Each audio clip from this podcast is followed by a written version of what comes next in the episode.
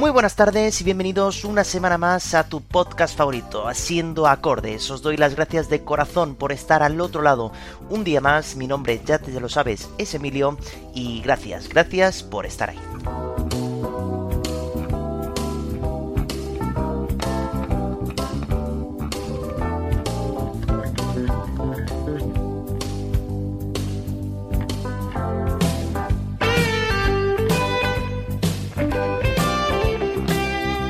Como vengo anunciando en los últimos días, la temporada va llegando a su fin y por tanto ya contando con este solamente nos quedan cuatro programas para acabar esta segunda temporada. Así que mm, esta va a ser el último programa en el que vais a tener que votar por las canciones de este día.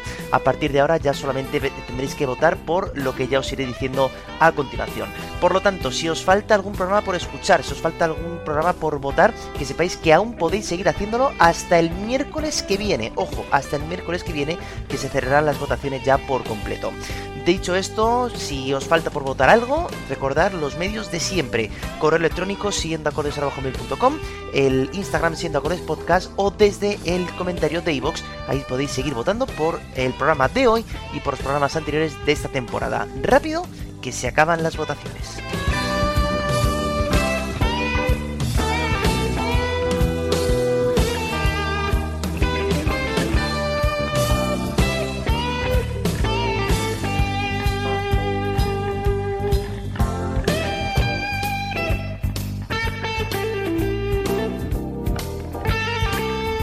Una vez entonces que ya acabamos de votar por este programa, en el programa de la semana que viene os diré cuáles han sido las canciones ganadoras de cada uno de los programas de esta segunda temporada. Y así el siguiente programa ya saldrá la canción ganadora de este segundo trimestre para que ya en el último podamos ver cuál ha sido vuestra canción favorita de todo esta segunda temporada. Por lo tanto, tenéis todavía mucho que hacer, mucho que votar y mucha música todavía por escuchar.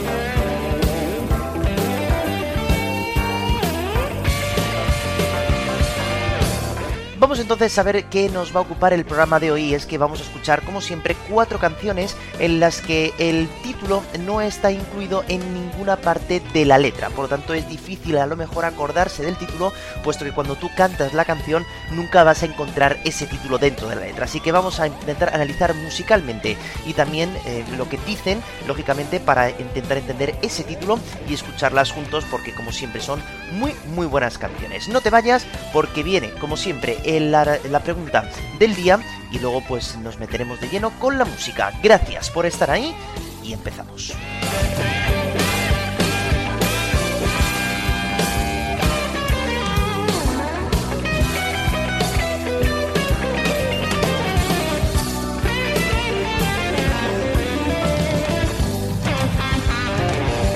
La pregunta de hoy, la verdad que es bastante sencilla de decir, de preguntar, pero realmente es una de las más difíciles que yo os he hecho en quizá toda esta eh, segunda temporada, en este tercer trimestre, que es cuando os he estado diciendo estas curiosidades. Porque la pregunta es muy simple, es, ¿sabríais decirme cuántos estilos musicales existen en todo el mundo?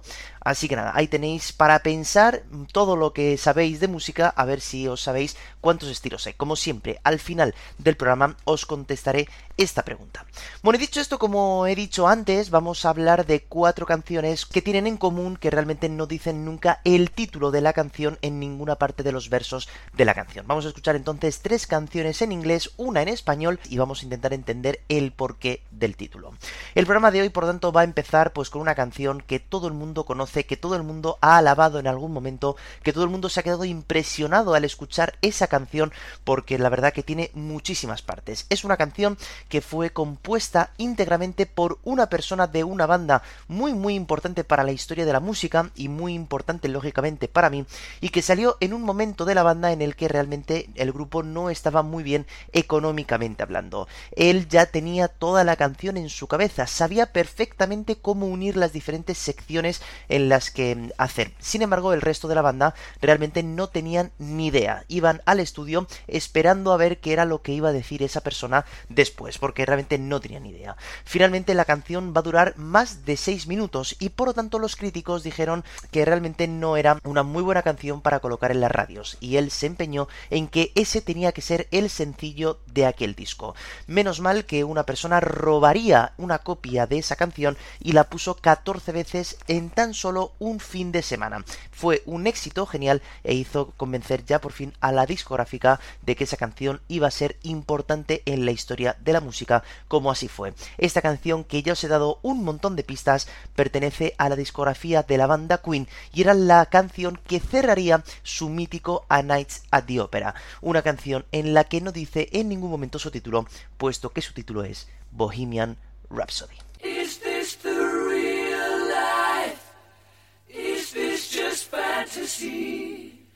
Caught in a landslide, no escape from reality.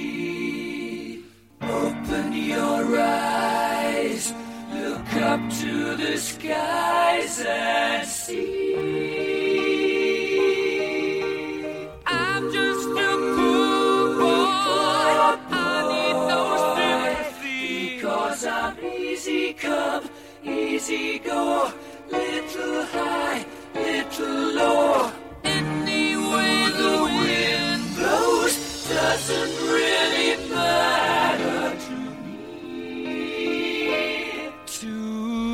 Aquí, por lo tanto, llega la primera sección de esta mágica canción que es Bohemian Rhapsody, que está dividida en seis. Por lo tanto, iremos seccionando cada una de las partes en las que se divide o se podría dividir esta mágica, mágica canción. Esta parte, que dura prácticamente un minuto, es el intro de la canción. Empieza a capela con una voz principal y unos coros que están por detrás, que por cierto son el propio Freddie Mercury.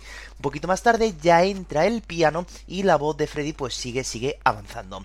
Es una parte en la que se está preguntando cosas, ¿no? ¿Es esta la vida real? ¿Es esto pura fantasía? No es decir, está mm, haciendo un monólogo prácticamente interno el personaje principal de la canción hacia, bueno, pues algo para intentar entender cosas que él mismo eh, se está planteando y que realmente no entiende. Freddie Mercury eh, graba esta canción y toda la banda de Queen lógicamente graba la canción en año 1975, pero se dice que ya a finales de los años 60, cuando aún todavía no estaba con Queen ya estaba planteando una canción que iba a hablar de un hombre que había matado a alguien y se lo decía a su madre. Una famosa frase que quizá os sonará Mama just killed a man, ¿no? Que es justamente la frase con la que empezaremos la siguiente sección. Una canción que por cierto esa se llamaba The Cowboy Song y que, bueno, pues realmente la letra no ha llegado prácticamente hasta nosotros. Quizá lo que hizo Freddie Mercury en aquel momento cuando vio que había que hacer la mejor canción jamás escrita fue juntar partes de canciones que él tenía ya escritas y juntarlas en una sola, que es esta, Bohemian Rhapsody. Por tanto, hemos acabado esta intro, casi a capela, con un pequeño piano que entra, y después viene la sección llamada balada, donde nos va a contar casi casi el grueso de la canción y luego vamos a ver qué teorías hay sobre ella. Vamos a escuchar esta mágica voz de Freddy al piano y luego irán entrando todos los instrumentos, la guitarra, el bajo y la batería.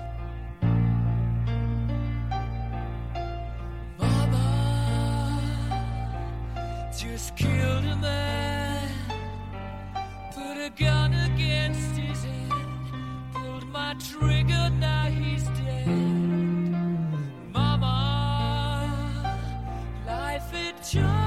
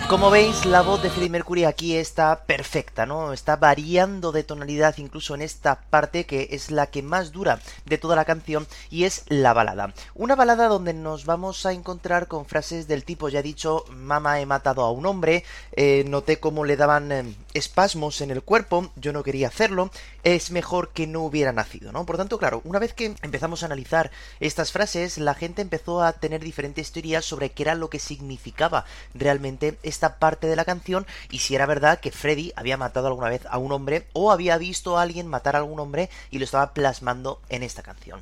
Realmente, muchas veces, lógicamente, en entrevistas le preguntaron a Freddie Mercury por esta parte de la canción y sí que es verdad que Mercury con la prensa nunca fue el más amable de todos, ¿no? Una vez dijo lo siguiente sobre esta canción. Es una de esas canciones que tiene un toque fantasioso. Creo que la gente solo debería escucharla, pensar sobre ella y entonces llegar a una conclusión propia de lo que significa para cada uno. Por tanto, no hay ningún significado oficial de esta canción. Sin embargo, pues ya sabéis que como siempre empiezan a salir diferentes teorías de qué es lo que quiso decirnos Freddy con esta parte de la canción. Y hay dos grandes teorías popularizadas por la crítica musical y que, bueno, pues nos podemos creer un poquito más. Quizá la más eh, fundada sería que eh, Freddie Mercury en este momento, año 1975, ya sabéis que estaba saliendo con una persona, una chica, que era Mary Austin, que fue quizá la mejor amiga que va a tener en toda su vida y que a su muerte, a la muerte de él, le va a legar prácticamente toda su herencia. ¿eh? ¿Qué pasa? Que justamente en este momento es cuando Freddy empieza a entrar en un mundo desconocido para él, que era el mundo de la homosexualidad. Empieza a verse con hombres, por tanto hay un momento en el que... Eh, hay una infidelidad por parte de Freddy con un hombre hacia su entonces novia que era Mary.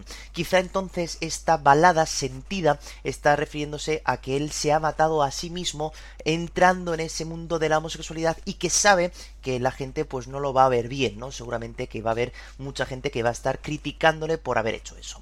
La otra teoría que dicen que puede ser que eh, he matado a un hombre, ¿no? Se está refiriendo también a él mismo y se está refiriendo al momento en el que tuvo que abandonar su ciudad natal y su país natal Zanzíbar, bueno, por culpa de las eh, tensiones, ¿no? internacionales que había en aquel país en ese momento. Por lo tanto, pueden ser esas dos las teorías que nos cuadren con esta balada que hemos escuchado ahora mismo.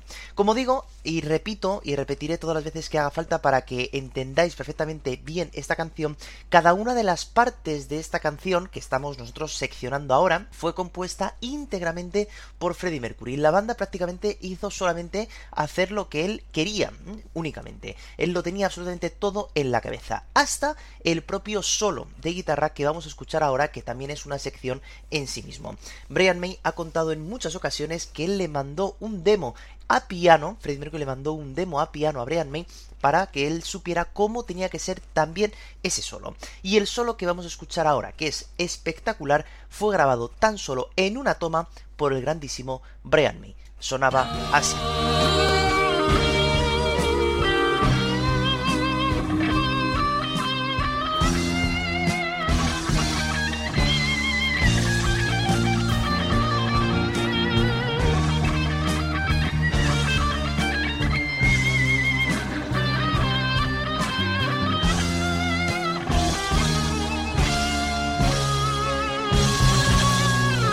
Ese sonido que conseguía Brian May ya no solamente con las pastillas de la guitarra, sino también con esa moneda de dos centavos con la que tocaba siempre y que conseguía ese sonido casi casi chirriante. Grabar este solo en tan solo una toma nos da muestras de la calidad que tiene Brian May a la guitarra, ¿no?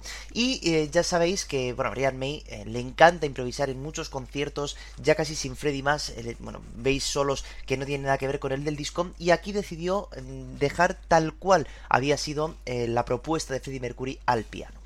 Bueno, después de este solo, después de estos dos minutos y medio que más o menos llevamos de canción, viene una parte en la que aquí fue cuando la discográfica dijo que esto no iba a venderse en la vida, que esto no iba a gustar nunca, que esto no iba a entenderse por parte del público. Ellos mismos recuerdan en el estudio de grabación que Freddie Mercury estaba tocando al piano el solo de guitarra que hemos escuchado, se paró de momento y dijo de una manera muy teatral. Aquí entonces se para la canción y empieza la ópera.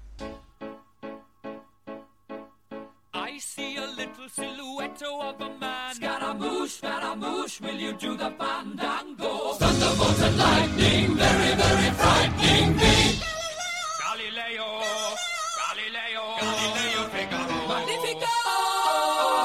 I'm just a poor boy and nobody loves me. He's just a poor boy from a poor family, sparing his life from this monstrosity.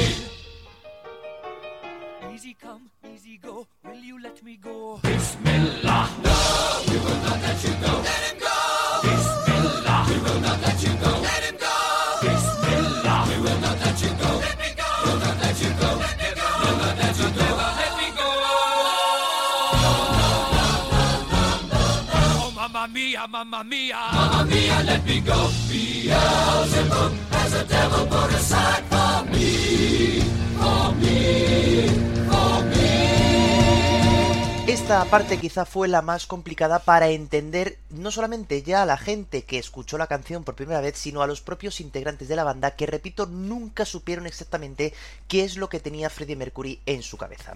Bueno, resulta que en total esta ópera, esta sección operística dentro de la canción, se llevó más de tres semanas de ensayo y más de tres semanas de grabación, con 12 horas al día cada uno de ellos haciendo voces, ¿eh? Todos los miembros de la banda cantaron excepto casi el de siempre, que era el bajista John Deacon. Pero Freddie Mercury hizo la voz principal y Brian May y Roger Taylor estaban haciendo las voces por detrás. En total se encontraron con 120 pistas de voces para mezclar en las grabadoras que había y en, las, y en los mezcladores que había en aquel momento, ¿eh? en el año 1975. Bueno, realmente esta canción fue la más cara de producir y de montar de la historia en ese momento, porque además se hicieron en diferentes estudios de grabación. Freddie Mercury, como digo, que tenía la, canción en su mente, iba usando cada uno de los estudios de grabación para una de las secciones. Por lo tanto, nunca se llegó a escuchar la canción entera hasta que finalmente tenían las seis secciones hechas y se juntó por primera vez, ¿no? Por lo tanto, bueno, esta parte de la ópera, pues quizá es la que más también, junto con la balada, es la que menos se entiende, ¿no? Se está diciendo cosas como escaramuch, escaramuch, cuando vas a bailar el fandango. Están llamando incluso al demonio. El Galileo, Galileo. Bueno, nadie entiende nada. Y quizá, pues, esta sería la lucha interna que estaba sintiendo el protagonista, en este caso, quizá también el propio Freddie Mercury, por todo esto que os he contado antes en la zona de la balada, ¿no? Es decir, me estoy dando cuenta que estoy entrando en un mundo en el que estoy seguro que me van a criticar y ese diálogo interno que está teniendo él mismo quizás sea esa ópera que nos hemos encontrado en este momento. Bueno, eh, la canción, como veis, va creciendo. ¿eh? Hemos visto un solo, se ha parado por completo la canción, hemos tenido una parte de ópera y ahora de repente viene el momento en el que todo el mundo espera ver qué va a pasar, porque lo que tiene de bonito esta canción es que no sabes exactamente qué es lo que te vas a encontrar justo después de que acabe una sección, como es el caso ahora de la ópera. Ahora viene quizá por la parte que más pertenece a Queen, que va a ser la parte del rock. Estamos en el año 1975 y el rock estaba en plena cresta de la ola y por lo tanto, pues yo creo que aquí también hicieron su propio guiño a este estilo musical, al rock. Así que vamos a ver cómo sigue esta canción y luego contaremos también cómo se tocaba esta canción en directo porque no es fácil de tocar. Vamos a la parte del rock cuando vienen las guitarras duras, que también mucha gente la cataloga como incluso de heavy metal.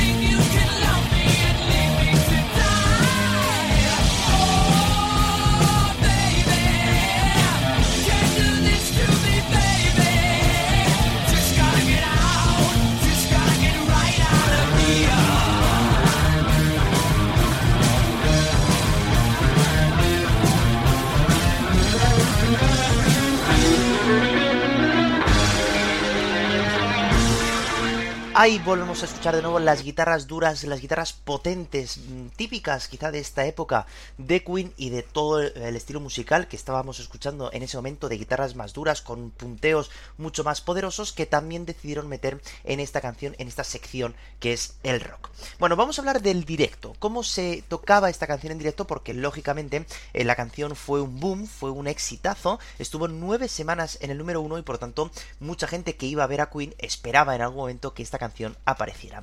El momento del directo, la verdad que fue cambiando de- dependiendo del momento en el que se encontrara el grupo. Al principio, en las dos primeras giras, Bohemian Rhapsody estuvo separada también casi por secciones en diferentes partes del concierto. Pero cuando ya llegamos a los años 80, Freddie Mercury decidió entonces tocar la canción como tal. Sin embargo, nunca, nunca se tocó el intro en directo, nunca, porque era muy complicado hacer esa parte vocal a capela en un directo, y por tanto ya se empezaba directamente con la parte del piano que todo el mundo reconoce, ¿no? El solo de guitarra se hacía con normalidad y después llegaba el momento de la ópera. En ese momento las luces se apagaban y se colocaba en un disco esa parte de la ópera y la banda no estaba en, dentro del escenario. ¿Qué ocurre? Que como la ópera dura prácticamente un minuto, normalmente los miembros de la banda aprovechaban ese minuto que no estaban cantando para vestirse. Por eso era muy normal que justo cuando empezara el- la parte del rock, que es lo que hemos escuchado ahora, después de un poco de fuegos artificiales, salían de nuevo al escenario ya con un cambio de ropa. Y la parte que nos queda, lógicamente, también se tocaría, ¿no? Era el momento prácticamente cumbre de estos conciertos de Queen, lógicamente, y es la canción que al final todos queremos escuchar cuando vamos a ver a esta banda, ¿no? Pero sí que es verdad que por las dificultades musicales que guarda esta canción, sobre todo en, en la parte del intro y la parte de la ópera, bueno, pues se entendió que realmente esas secciones nunca iban a ser interpretadas en directo. Bueno, vamos a ver entonces cómo acaba la canción. La canción ha empezado en modo balada, ha tenido su solo de guitarra, ha tenido su ópera, ha tenido su parte de rock y ahora tenemos que volver a bajar otra vez casi el tono para volver a darnos cuenta de que la canción realmente no es alegre, ¿no? Es decir, y hemos tenido también este momento del rock y quizá también sea ya no ese diálogo, sino esa guerra que tienes tú contigo mismo, ¿no? De eh, reprocharte cosas, de echarte cara en cosas y es la parte del rock. Pero ahora volvemos prácticamente al principio y vamos a ver cómo finaliza esta canción llamada, como digo, Bohemian Rhapsody. Si no busquéis el título dentro de la letra, porque ya os digo que no aparece. Así acaba.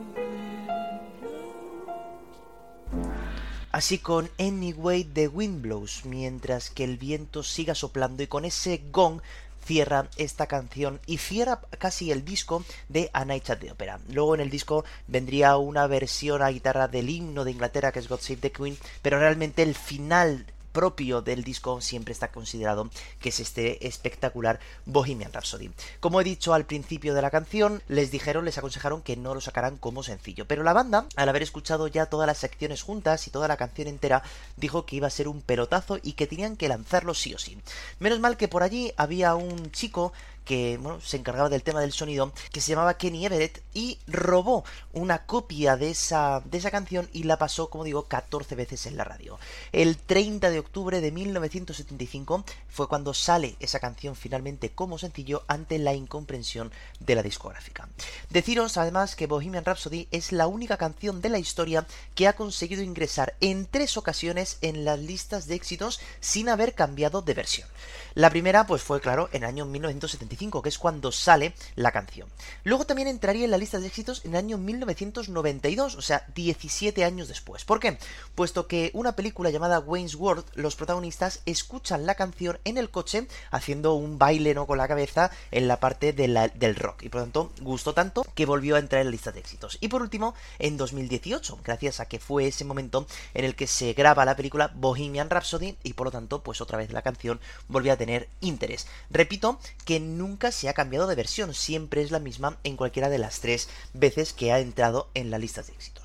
Por decir un poquito ya el final de esta canción, la canción podemos llamarla que es una rapsodia, de ahí el título del nombre Bohemian Rhapsody. Una rapsodia no es otra cosa que una composición típica del romanticismo en la que hay diferentes partes que realmente no cuadran entre sí. De ahí que he estado diferenciando perfectamente cada una de las partes y de las secciones para que os vayáis dado cuenta que casi entre ellas hay mucho golpe para pasar de una a otra. Y por cierto, el primer título que tenía Freddie Mercury según su borrador era Mongolian Rhapsody. Así que bueno, pues aquí acaba esta canción que es mágica, que cada vez que la escuchas siempre encuentras algo diferente y que repito que se llama Bohemian Rhapsody, una canción cuyo título no aparece nunca en las letras de la canción eh, original.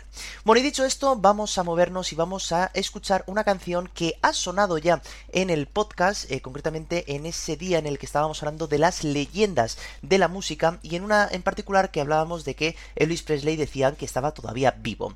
Hablábamos que Elvis Presley había hecho el último concierto de su vida, una canción que pues fue famosa mucho tiempo atrás por una versión que vamos a escuchar nosotros en el día de hoy. Una canción que nunca dice realmente el título de la canción en la letra y que vamos a intentar entender por qué se llama así. En español se la conoce como la melodía encadenada, en inglés Unchained Melody, y la primera vez que nosotros pudimos escuchar esta mágica melodía y esta canción fue dentro de una película. Sonaba así. Oh, my love, my darling, for touch a long, lonely time. Time goes by so slowly, and time can do so much. Are you still mine?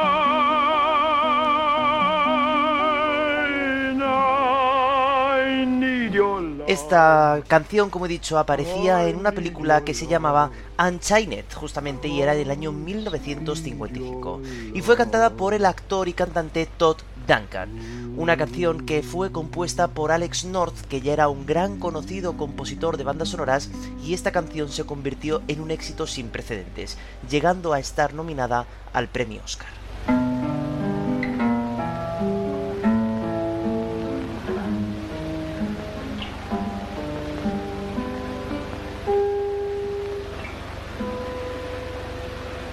Como veis, la canción no duraba mucho dentro de la película, pero no sabemos muy bien por qué. Siempre hablamos de este tema del éxito de las canciones y de lo difícil que realmente esta industria de la música, porque muchas veces pensamos que una canción va a tener mucho éxito porque dice ciertas cosas o tiene una melodía que es así, o que dura mucho o que dura poco. Y sin embargo, esta canción, aunque nada más que duraba un minutillo dentro de esa película, ya digo que muchísima gente le encantó la canción. De hecho, en ese mismo año, en el año 1955, tan solo una semana después de que la película fuera lanzada y de que esta canción se escuchara, cuatro grupos diferentes grabaron la canción. De hecho, esta canción reúne un gran récord y es que cada una de las cuatro versiones de cada uno de los cuatro grupos que hicieron esa canción, pues llegaron mínimo al 30 las listas de éxitos, ¿no? Por lo tanto, es un récord en sí mismo. Sin embargo, 10 años más tarde, en el año 1965, una banda que ya era una gran conocida en el mundo de la música, decidió hacer su propia versión de esta canción, que quizá es la versión que todo el mundo conoce,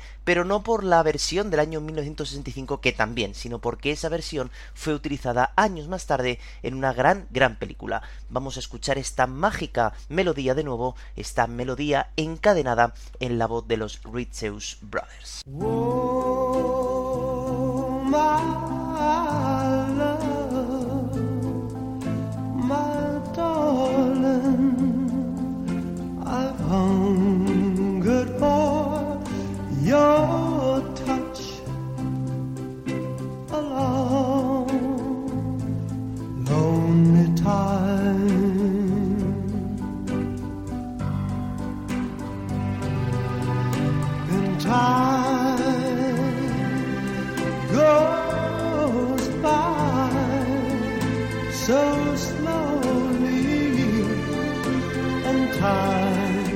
una canción perfectamente escrita, ya no solamente la letra, sino también la música, que si os dais cuenta, todo el rato se está haciendo el mismo arpegio. Recordar que un arpegio es que en vez de dar un acorde rasgado con la derecha, todas las cuerdas a la vez, vamos cuerda a cuerda, lo que nos da un movimiento mucho más íntimo, ¿no? Y ya contado con esa voz tan interesante que tiene el vocalista de esta banda, pues hizo que se convirtiera en un éxito, ya digo, en el año 1965. Speed your love to me.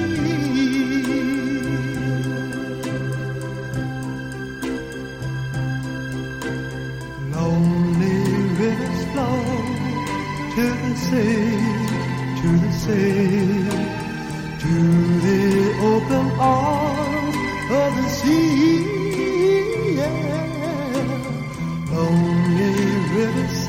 Sin embargo, esta misma canción, esta misma versión de la canción fue utilizada en el año 1990, es decir, 25 años después de que los Richards Brothers lanzaran esta versión y 35 años después de que se usara por primera vez en aquella película Unchained. La película elegida para esta canción pues fue Ghost, ¿no? En esa mítica escena en la que están haciendo ese, esa vasija de barro, ¿verdad? Los dos protagonistas y por tanto pues volvió a entrar de nuevo en las listas de éxitos con un gran éxito, nunca mejor dicho.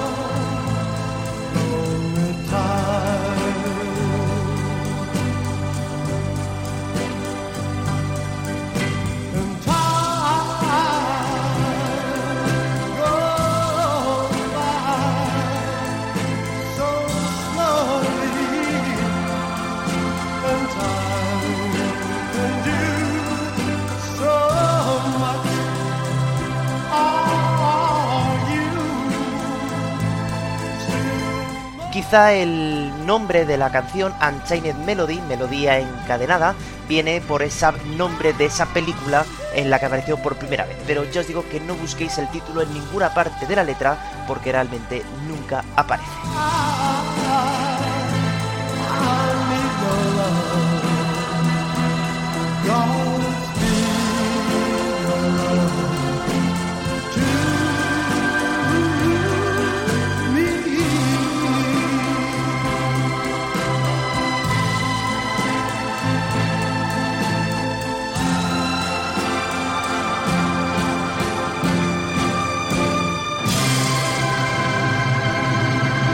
Esta, como digo, es la versión más importante y más escuchada de toda la historia de esta Unchained Melody, pero también os quiero recordar que allá en el año 1977, concretamente el 26 de junio, en el Market Square Arena en Indianapolis, Elvis Presley hará una actuación memorable de esta canción, que si no la habéis escuchado, pues podéis volver a ese programa en el que hablábamos de las leyendas musicales y ahí os pongo esa mítica versión de Unchained Melody tan solo seis semanas antes de morir. Un Elvis Presley totalmente demacrado, bastante gordo, eh, sudando, casi sin poder pronunciar ninguna palabra, casi sin poder cantar realmente como él lo hacía y dejó a todo el público atónito. Fue el último concierto del rey del rock y nos dejó una versión magnífica de este Unchained Melody.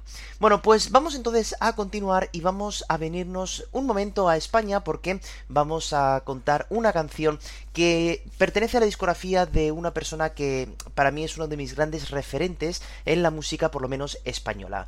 Eh, me encantan todas sus canciones, he seguido su discografía disco a disco, canción por canción, conociendo más o menos sus historias y me parece que es un artista que nos ha regalado grandísimas canciones y algo de lo que siempre digo y es que eh, sus canciones son historias, por lo menos las de la primera etapa de su carrera son historias, ¿no? Que pueden ser reales, pueden ser ficticias y nos demuestra una gran calidad interpretativa y vocal en ese momento. Un hombre pues que nació en Úbeda, que se vino a Madrid, que ya ha aparecido en este podcast en alguna ocasión y que hoy voy a tener una canción que ya digo que no es de las más conocidas, pero que tienen en común con Bohemian Rhapsody, con Unchained Melody, que no aparece el nombre de la canción en ningún momento de la letra, ¿no? Por lo tanto, vamos a escucharla juntos porque es una delicia de canción, es una historia que pone los pelos de punta y que es una historia que desde el primer día que yo escuché esta canción, no sé por qué, pero me, me sobrecogió, ¿no? Me, me tocó el corazón por lo bien escrito que está. Así que vamos a escuchar una canción que se llama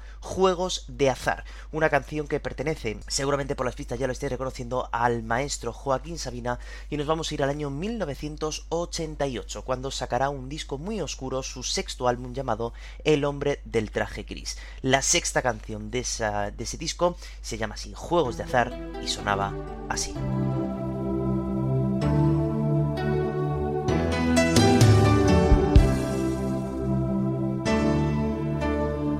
Recordarás la primera vez que con su trajín nos juntó la vida. Llamaste al timbre para vender libros sobre razas desconocidas. La canción nos va a presentar una misma historia de amor que se va manteniendo en el tiempo, según el título de la canción, por juegos de azar, ¿no? Parece que el destino les había juntado, pero también parece que el destino tenía preparado una jugarreta con ellos. En cualquier momento se iban a separar. Luego te marchaste sin dejar ni un papel con tu nombre y tu dirección. Alguien te esperaba donde siempre a las tres y eran ya más de las dos. Aquí el 3 y el 2 va a jugar un papel muy muy importante. Se vuelven a encontrar meses después en Vigo. Fijaros lo que pasa. Me cruzó contigo en el vestíbulo de un hotel. ¿Qué demonios andas haciendo en Vigo? Cuando me desperté, me besabas los párpados, ¿cómo te llamas? Te pregunté. Después amaneció.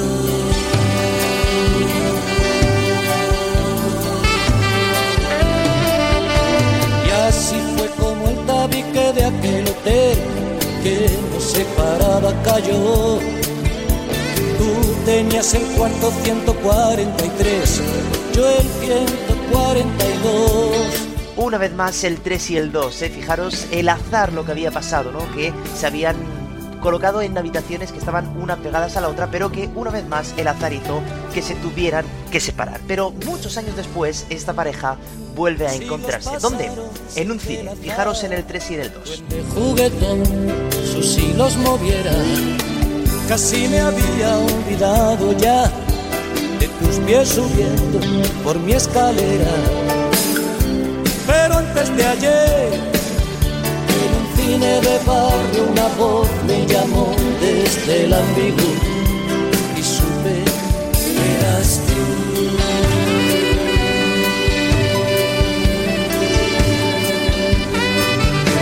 Y la rara historia otra vez se repitió unos cuantos años después. En taquilla te habían dado la fila dos y a mí me dieron la tres. Bueno, fijaros cómo va jugando con el 2 y con el 3, ¿no? La primera vez que se encuentran, que ella llama a la puerta para vender una serie de libros, ¿no? Eh, cuando acaban de hacer todo lo que tenían que hacer, a ella la esperaban a las 3 y ya eran más de las 2, ¿no? Después, meses después, se encuentran en Vigo, en un hotel, a él le dan la habitación 143 y ella la 142, y años después, que prácticamente ya él lo había dado por perdido, porque dice, bueno, esto, el azar al final está haciendo que yo nunca esté con esta persona, ¿no? Va a un cine, a la fila 2 y a ella le dan la 3 también, ¿no? Es decir, parece que el azar estaba moviendo los hilos, como dicen en algún momento, para que se encontraran, pero que bueno, incluso el mismo azar también hacía que se separaran, ¿no? Bueno, este disco, ya digo, El hombre del traje gris, se escribió en el monasterio del Paular, por cierto, aquí al norte de Madrid, y también en algunos bares de la capital donde era muy común verlo, ¿no? Donde aparece este, en este disco, pues su inmortal ¿Quién me ha robado el mes de abril, por ejemplo? Y esta canción que para mí es una de mis preferidas, ¿eh? Del maestro de Joaquín Sabina, con ese 3 y ese 2 que siempre está continuamente apareciendo y que realmente, ya digo, se llama Juegos de Azar, porque realmente es lo que nos está contando, ¿no? La canción. Este azar, ese destino que parece ser que intentó eh, juntarles, pero que el propio destino, el propio azar, también se encargaba de separarles. Por lo tanto, una canción mágica del gran maestro Joaquín Sabina. Cambiamos totalmente de registro y nos movemos hasta el rock and roll más puro. Y nos movemos del año 1988 cuando Joaquín Sabina escribía esta mágica canción llamada Juegos de Azar y nos vamos al año 1971 donde vamos a hablar de un grupo que también ha aparecido en este podcast en algún momento. Les hemos visto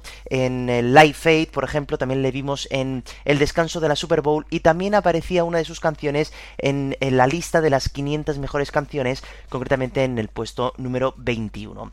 Bueno, vamos a ver entonces qué ocurre con este grupo que en este momento, año 71, se encontraba en un momento un poquito de malestar común. Resulta que uno de los miembros de la banda pues estaba encantado con el éxito que había tenido su disco anterior, que era una especie de disco conceptual, y se puso manos a la obra a componer un disco en el que fuera un otro disco conceptual, pero mucho más enrevesado, mucho más difícil de entender casi para el público, con canciones muy muy potentes, con guitarras muy duras, con intros muy interesantes, y realmente cuando empezaban a ver todas las canciones que había compuesto, pues se dieron cuenta de que el disco no iba a entenderse. Versaba sobre una historia de un mundo apocalíptico en el que el protagonista pues eh, hablaba de políticas, hablaba de sociedad y por lo tanto todo el mundo realmente no estaba de acuerdo con ello.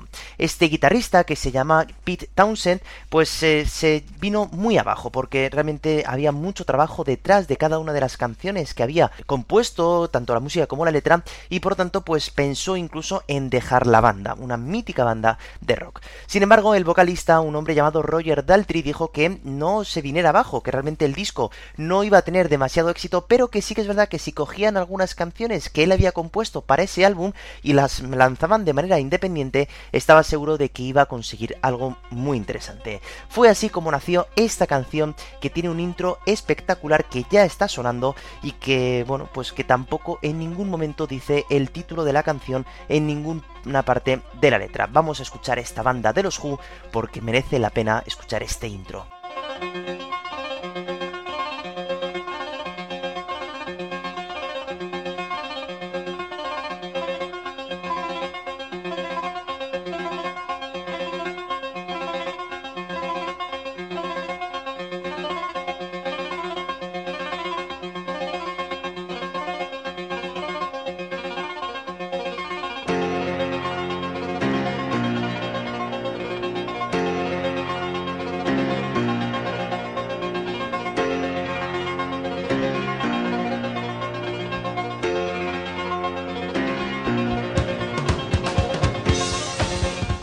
Espectacular, eh, eh, creado por un sintetizador y que luego entran las guitarras potentes y que todo el mundo reconoce, por supuesto, de los Who. Ahora empezará la mítica voz de Roger Daltrey y esta canción abría ese quinto álbum llamado Who's Next que cogería canciones que Pete Townsend había compuesto para ese disco conceptual que al final nunca se lanzó.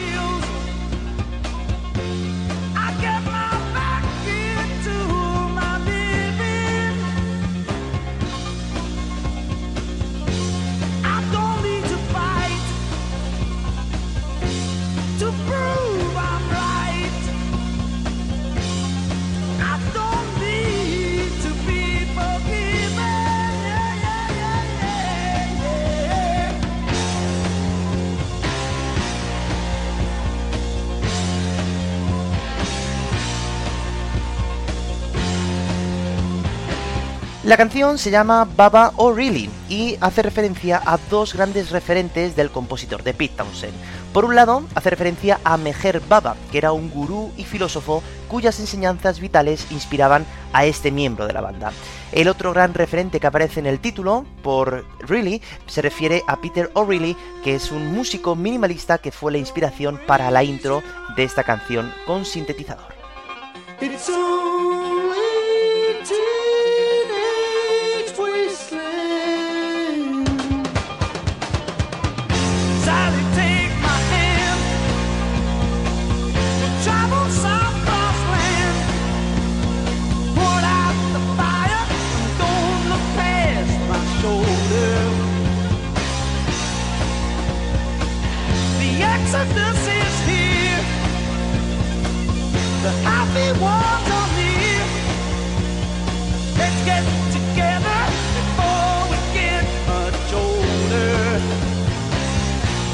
Realmente todo el mundo conoce esta canción como Teenage Wasteland, ¿no? Páramo juvenil, porque realmente es lo que más se repite de la canción. La canción realmente habla de una pareja adolescente que decide dejar atrás todo lo que tienen para perseguir sus sueños y dejar de ser una generación perdida. De ahí lo de Teenage Wasteland que está sonando ahora.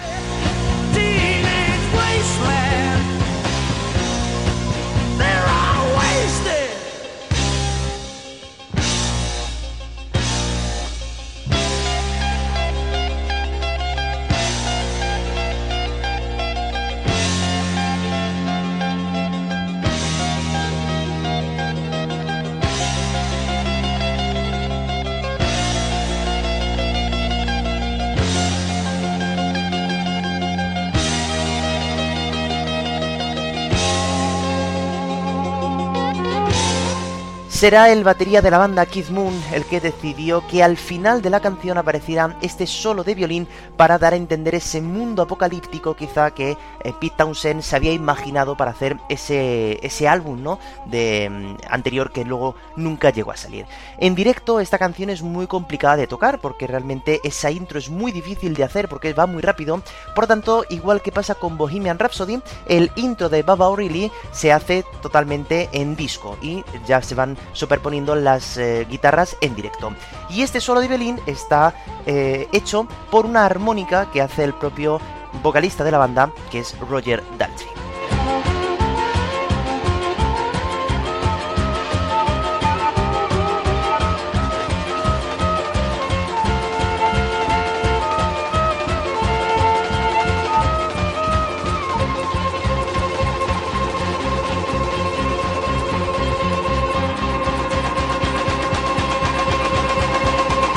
Una manera espectacular de em- empezar un disco, ¿no? Con esa intro espectacular y que todo el mundo igual decía que iba a ser una canción que no tuviera mucho éxito porque casi el intro ya te dura un minuto, ¿no? Y luego realmente pues la letra tampoco dice ese verso nunca de Baba O'Reilly, ¿no? Realmente los dos grandes referentes del compositor de la banda. Bueno, pues como os dais cuenta, estas cuatro canciones casi todas tienen algo en común y es que no tienen ningún estribillo, no tienen una parte que se vaya repitiendo continuamente en la canción y por lo tanto es por eso por lo que finalmente no hay un título que todo el mundo reconozca. Sí que es verdad que luego la canción es tan poderosa que finalmente te acuerdas del nombre de la canción, aunque nunca la digan, pero sí que es verdad que no es algo bueno que algún grupo quizá que esté empezando en el mundo de la música pues haga una canción y no aparezca el título dentro de la letra porque siempre va a ser más difícil de conocerla, ¿no? Porque es más fácil que con un estribillo te acuerdes mucho más de la canción.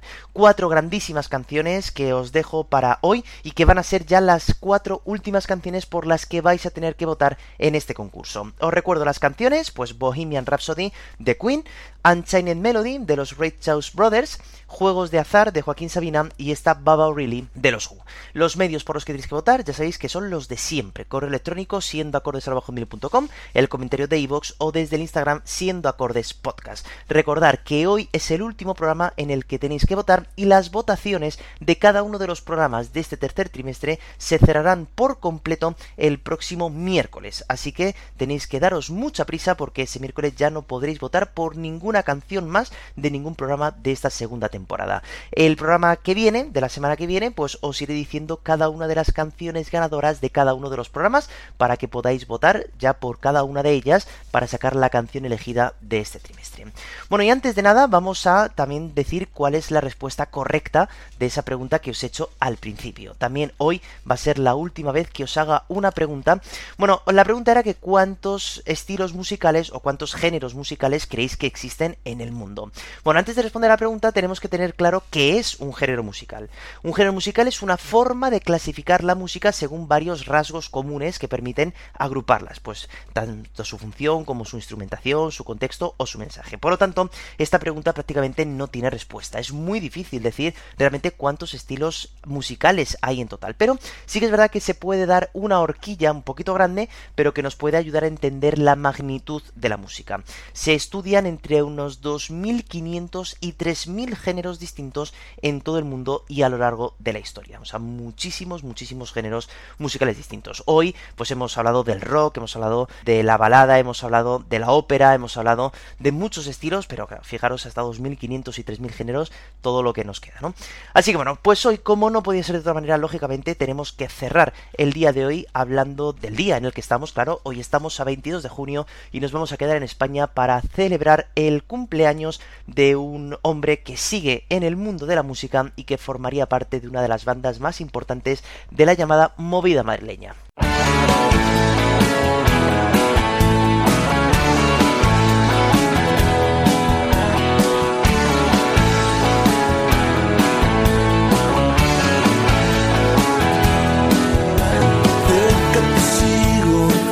Estaré. Siempre pierdo el tiempo y. Cerca Y es que hoy, 22 de junio del año 1962, nació en Madrid Álvaro Urquijo, compositor, guitarrista y ahora vocalista de la banda de Los Secretos. Cerca del sí cerca del no. Hoy fue para siempre y mañana adiós. Cerca del frío, cerca del sol. Junto a sus hermanos Enrique y Javier y el batería Canito fundaron TOS, pero tras la muerte de este último se fundó en plena movida madrileña Los Secretos. O si crees que no estoy, seré el aire que respires. Si tus ojos hacen que pierda el control. Álvaro en la primera etapa era el guitarrista y ya compuso algunas canciones conocidas de la banda como Y no amanece, Amiga mala suerte o Dibujarte, todas ellas junto con su hermano Enrique. Y aunque yo no quiera pedirte perdón, cambiaría el mundo entre tú y yo.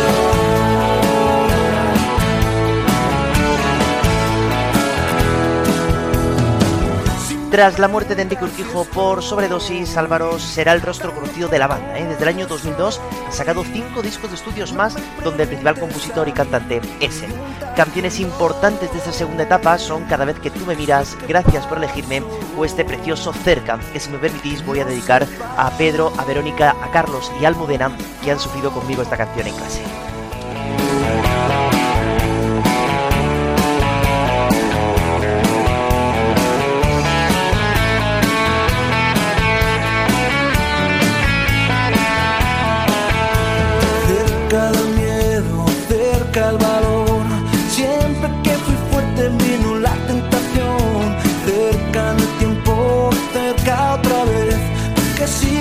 Así, felicitando los 61 añazos que cumple hoy Álvaro Urquijo, nos despedimos esperando que este programa os haya gustado también, que os haya parecido interesante y que ya sabéis que como siempre nos vemos la semana que viene. El jueves a la una volveréis a tener un nuevo programa de tu podcast, Siendo Acordes, y recordar que hoy es el último programa en el que vais a votar por las canciones del programa, así que no dudéis en seguir votando porque el miércoles que viene se cerrarán votaciones. Un saludo, sed buenos, pasad muy buena semana y recordar, no dejéis nunca de escuchar música porque ya sabéis que es lo más importante. Un saludo, sed buenos, votad y chao.